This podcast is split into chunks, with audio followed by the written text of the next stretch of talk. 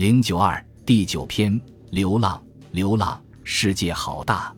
当智者查理左胳膊上的疥疮不再流脓，并且开始结痂时，这位法国国王知道他的末日或许已经不远了。许多年前，一位医术精湛的医生被从遥远的布拉格请了过来，为国王治疗神秘的疥疮。这位医生宣布，即使疥疮不再流脓，他也只有两个星期的时间安排后事。日子就这样一天天地过去了，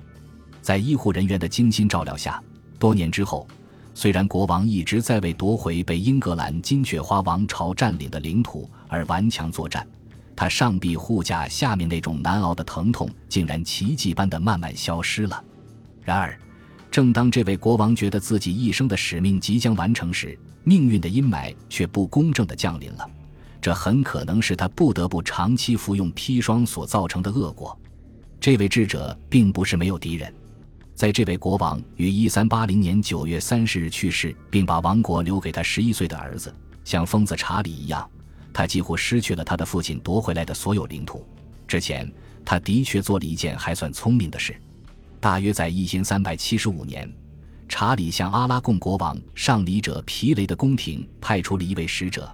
指令他向马略卡岛帕尔马的犹太人索要一件世界衣。那里的犹太人以擅长这种工艺而名噪一时。这种伟大的制作工艺当时已经十分成熟，因为这张加泰罗尼亚海图曾于1380年11月与其他917件工艺品一起被宫廷图书馆记载于收藏目录中，所以很可能这位病入膏肓的国王从未见到过这种用六片对开的牛皮制作的工艺品。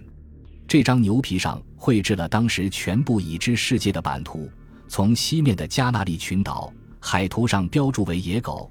听起来似乎火山群之间回响着野狗的吠叫声；到最东面远至契丹的深海列岛，据说马可波罗曾经数过有多达七千个岛屿，以及特拉帕尼附近的水面。然而，就是这样一张可以折叠的绘有图案的牛皮。上面标有加泰罗尼亚文字和海上季风的方向，泛着或金色或银色或朱红或暗绿的辉光，并将黄道十二宫人格化，形象生动，美轮美奂，反而受到这位年少的国王及查理六世那些叔叔伯伯的追捧。他们想把这件宝物献给他，或许这个少不更事的少年也很想将它据为己有。这种出自马略卡岛的海图本来是放在船长舵舱的桌子上，以便使船长根据第一手海情资料，精确地确定危险的暗礁和海岸、适合抛锚的避风港和千变万化的海峡的细节。尽管这张加泰罗尼亚海图是用传统工艺制作的，并且是作为献给王室的礼物绘制的，但它就像我们平日看到的东西一样平常。然而，这位年少的国王以及他上一辈的监护人和宫廷图书馆馆长可以围着他转整整一圈，似乎有一种指点江山的感觉。一年后的一三八一年，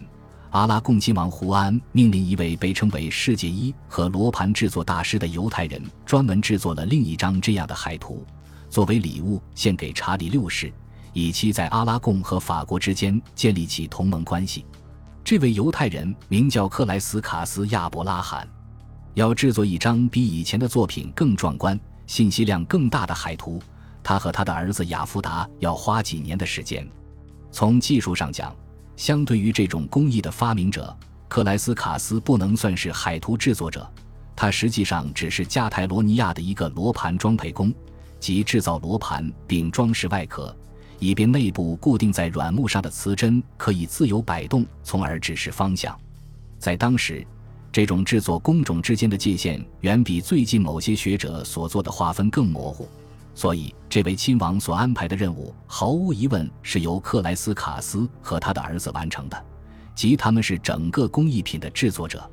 在他们构思、绘制和装饰的过程中，克莱斯卡斯和雅夫达宛如在天上与天使们站在一起。他们占据了整个苍穹，正如托勒密所说，方圆达十八万斯塔底，即两万四千英里。他们瞪大了双眼，举起灵巧的双手，俯瞰着波光粼粼的蔚蓝色的大海、曲折蜿蜒的海岸、荒凉而陡峭的旷野。高高耸立的山峰，甚至能看清爱尔兰的沼泽。一丛丛小草从泥土中绽出新芽，然而，他们却毫不犹豫地停止了这项全能的上帝才能做的工作，因为上帝禁止冒犯他无限的独创性。虽然被从自己的领地上无情地驱逐出去，谁又能像那些不停地流浪并逃到世界上每一个角落的犹太人那样占领了整个地球呢？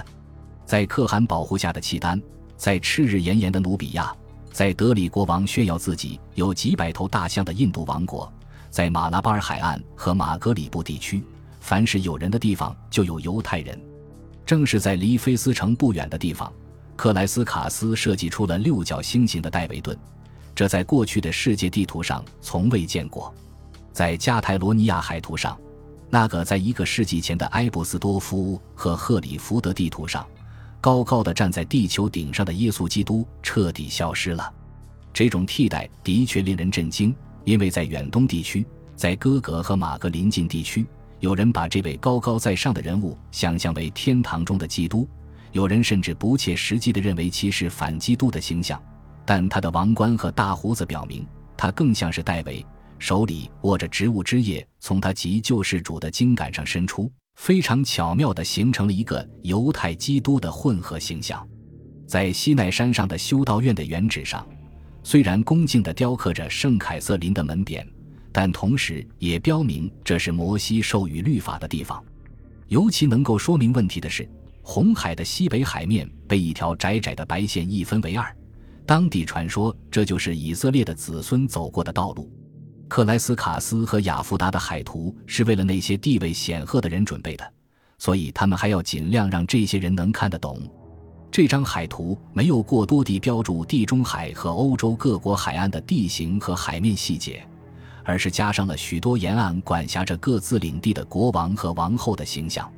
其中最令人惊异的是非洲几内亚国王穆萨马里，而真正的穆萨的确曾在14世纪早期统治过马里王国。及非洲西部的塞内加尔和尼日利亚之间的狭长领土，由于他的王国位于黄金运输线的要冲，其地位是如此重要。他甚至诱使伊比利亚半岛各个王国的船队沿袭海岸面下，以获取更大的利益。这位穆萨马里身穿精美的绿色细布长袍，留着大胡子，赤着双脚，头戴金冠，稳稳地坐在他的宝座上。手里举着用这种宝贵的金属制成的一个大盘子，就好像他手中掌握着金灿灿的太阳。在西北方稍远一些的地方，有一个面色苍白的图阿雷格人，正在一片绿洲上的黑色帐篷前把脸颊装上骆驼。即使在当时，马略卡那些说阿拉伯语的犹太人就已经知道白人和黑人。捕奴者和贩奴者之间，在撒哈拉南面的赤道附近，自古以来就常年处于敌对状态，因为许多犹太人本身就是从马格里布地区和阿特拉斯山区迁移过来的。因为这样的世界一记载的是最新的历史和地理信息，克莱斯卡斯和雅福达就为贾米费雷尔船长制作了一件。于是他于一千三百四十六年驾驶一条单桅横帆的单层帆船，沿非洲西岸南下。直达传说中的奥尔金河河口，这个地方被发现后，后来欧洲人纷纷深入黄金王国腹地寻找金矿。按照克莱斯卡斯的海图，费雷尔后面的航线应该折向西南，这样可能使他能够满载财富，连同或许是真正的塞内加尔河或冈比亚河的信息，成功返航。据说。刚刚征服马略卡岛的阿拉贡国王曾企图对加纳利群岛发动圣战，因为这样他才有可能完成对穆斯林控制下的本土进行传教和掠夺的双重使命。但是，费雷尔恐怕永远也听不到这个消息了。插在他驾驶的小帆船的圆形船尾上的阿拉贡信号旗最终飘落在深海之中。当时的阿拉贡国王正沉迷于海上扩张。试图建立一个从瓦伦西亚和加泰罗尼亚直到巴里阿里群岛、萨丁岛、科西嘉岛和西西里岛的跨地中海王国。对法国人来说，这不过是在吹牛。一个小小的帝国竟如此贪婪，据说就连海里的鱼也在戏弄阿拉贡人插在船尾的金红色旗杆。对于克莱斯卡斯和雅福达的精神世界来说，永远不会是固定不变的。海图本身需要变化，大地充满了生机，而人是活的，他们可以不受边界的约束，即使是骑着一头慢腾腾的骆驼，或驾驶一条小船穿过波斯湾，他们是自由的。在他们去忽必烈大汗的契丹首都汉巴里，方圆二十四英里，四周有坚固的城墙的路上，马可·波罗的商队穿越高加索高原，进入了亚细亚的腹地。他们绕过崇山峻岭，走的应该就是丝绸之路。前面是驼队，然后是步兵组成的卫队，最后才是随行的团队。而满脸胡须的波罗就走在他们前面，不时地和一个面无表情的鞑靼人说笑着。一个同伴由于坐在马鞍上打盹，不小心摔了下来。正如克莱斯卡斯所提醒的那样，他应该是被深夜出来活动的恶灵附体了。本集播放完毕，感谢您的收听，喜欢请订阅加关注，主页有更多精彩内容。